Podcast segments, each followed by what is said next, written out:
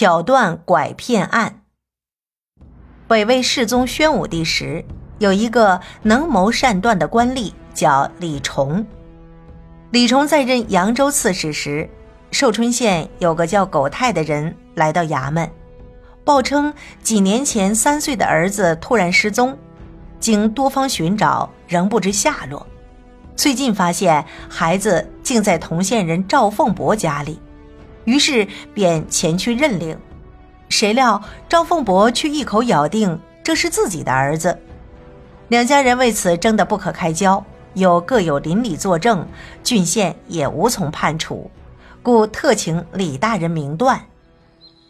过了一天，那位叫赵凤伯的也来到衙门，击鼓鸣冤，说：“咱一家人生活的好端端的，却突然冒出个什么叫狗太的人。”硬说我拐骗了他的儿子，三番五次的上门吵闹，弄得家里及邻里都不得安宁，真是岂有此理！特恳请大人为我做主。李崇听后说：“这个案子我接了。”他命人将狗太赵凤伯和孩子都分开，彼此不得接近来往，也不得互通讯息，又严令手下人不许向他们传递半点信息，违者将研究。过了一段时间，李崇派人分头对苟泰和赵凤伯说：“孩子突然得了疾病，已于昨天死去。这案子官府不必再判了，你们不得见面的禁令也解除了，可以去收尸了。”来人说完，便注意地观察两人的表情。苟泰听说孩子死了，怔了半晌，发疯似的嚎啕大哭，顿足捶胸，悲痛欲绝。赵凤伯也很悲伤，不断叹息，还挤出了几滴眼泪，但表情总是不自然，一看便知是故意装出来的。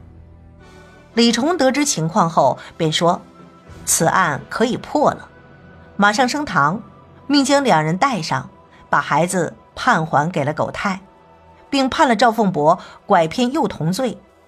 赵凤博自知再也无法硬撑下去了，只好老老实实的做了交代。”原来几年前赵凤博的儿子死了，便委托他人拐骗了苟泰的儿子作为自己的儿子。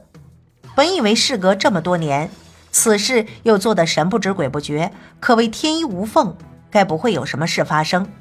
但想不到这案子还是让李重破了。